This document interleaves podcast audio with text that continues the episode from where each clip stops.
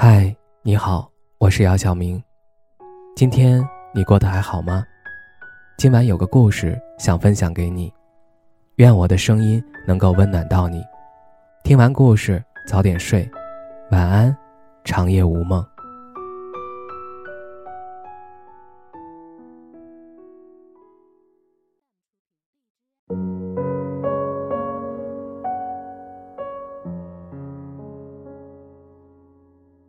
最近真的不快乐。新的环境，新的人，离开温室，一切都冰冷而陌生。莫名的恐惧从心中升腾而起，像海水一样想淹没自己。两个月后，还是不快乐。所有事情都靠自己，没有真正的安全感。尚不熟练的工作，完成质量一个比一个差。恶意从四面八方涌来，你第一次感受到了无助。真的不行了吗？深深的无力感让人行走时如履薄冰，让人心中的期待在瞬间就可以灰飞烟灭。生活必然是要继续的。没有能力改变他人，那么只能尝试改变自己的生活，花比别人更多的时间学习更多更多。从没尝试过的电脑操作，试着试着变熟了。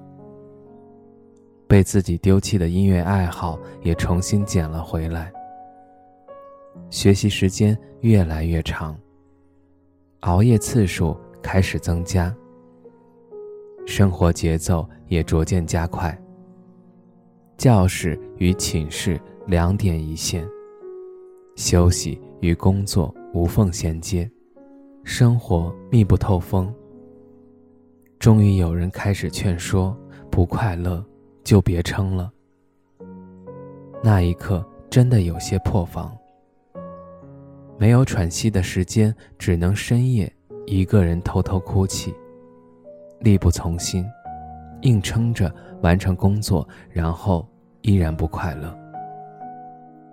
过了很久很久，自己甚至忘了笑的味道。